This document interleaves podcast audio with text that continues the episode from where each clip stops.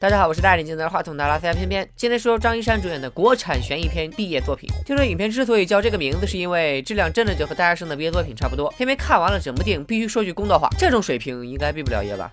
言归正传，开始说片子。小白是警校法医专业的，他女朋友丁丁则是电影学院导演系的。俩人为了完成各自的毕业作品，相约来到了南海边一座孤岛上。这里以前是麻风隔离区，所以丁丁可以在这儿拍个纪录片。而在岛上三十年前发生过离奇火灾，小白可以调查火灾，完成他的毕业论文。至于为什么法医专业的毕业论文要去研究火灾呢？不要在意这细节。其实小白还有一个私心，那就是想趁机和丁丁没羞没臊。虽然已经攻读到了导演系的硕士学历，丁丁依旧保持初心，还是那个不会用专业摄像机，只会用 DV，不会用三脚架全程手持，甚至连镜头盖都忘了开的小学渣。两人遇见了岛上的居民老宋，丁丁问老宋有没有旅馆，十年八年不来人了，哪儿来的旅馆？小白说他可以送老宋偏偏的全套专栏。好吧，那就跟我来吧。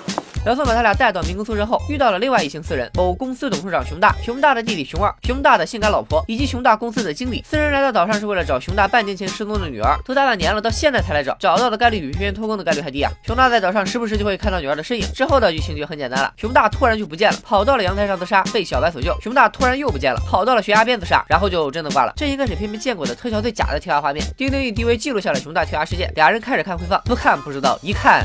呃，也没吓一跳，只是小白发现，在熊大跳崖之前，熊二给经理使了个眼色，经理就把熊大女儿的娃娃递给了熊大，就是在接过娃娃后，熊大才突然自杀的。法医专业的小白也不调查火灾了，为了验证国产恐怖片里不能有鬼的设定，他硬是查出了之前熊大看到女儿的景象都是幻觉，而熊二曾经购买过大量会让人致幻的车前草。经村民江婆婆证实，娃娃也是熊二故意放在路边的。熊大自杀正是因为看到了娃娃上的神秘图案，事情似乎渐渐明朗。小白认为真相只有一个，凶手就是熊二。可就在这时，村民居然在海边发现了熊二的尸体，自己的俩老板都死翘翘了，经理没有。报警保护现场，反而让还是学生的小白去给熊二验尸。最后，小白和丁丁从村民口中得知，三十年前那场火灾是一个姓熊的人放的。看照片，这货简直就是把熊大熊二 P 在了一起。难道这货是熊大熊二他爹？岛上的人为了复仇，所以要杀死熊大熊二。村民说，嫌疑最大的就是江婆婆，因为她姐姐就是在大火里被烧死的，而她自己不但被毁了容，还被烧成了不孕不育。但是江婆婆却说，那个姓熊的因为得了麻风病，也是不孕不育，是不可能有后代的。而且她当年不是故意放火，只是随手丢了个烟头。另外，从江婆婆家的照片可以看出，老宋当年是这里的医生。村里挂着的娃娃上也出现了熊大女。儿娃娃上的同款神秘图案，线索又断了。丁丁又开始怀疑经理和熊大的老婆，这俩人很可能有奸情，而且他们既有作案动机，也有作案时间。两人回到房间准备看看 DV 回放，结果发现 DV 的内存卡被人偷了。丁丁曾把小白给熊二验尸的过程拍了下来，凶手有可能是为了掩饰什么线索。于是俩人又去检查熊二的尸体，发现尸体脖子上有一个针孔，应该是被人注射过什么东西。这个凶手也是脑残啊！你要是不偷内存卡，主角也发现不了这个线索。小白和丁丁来找经理，发现熊大的老婆似乎疯了一样躲着经理，这更加重了俩人对经理的怀疑。小白让丁丁去告诉老宋，凶手就是经理，自己则。去跟经理正面刚。分开行动以前，丁丁担心小白的安全，小白只用了一句土味情话就稳住了他。只要我心里想着你，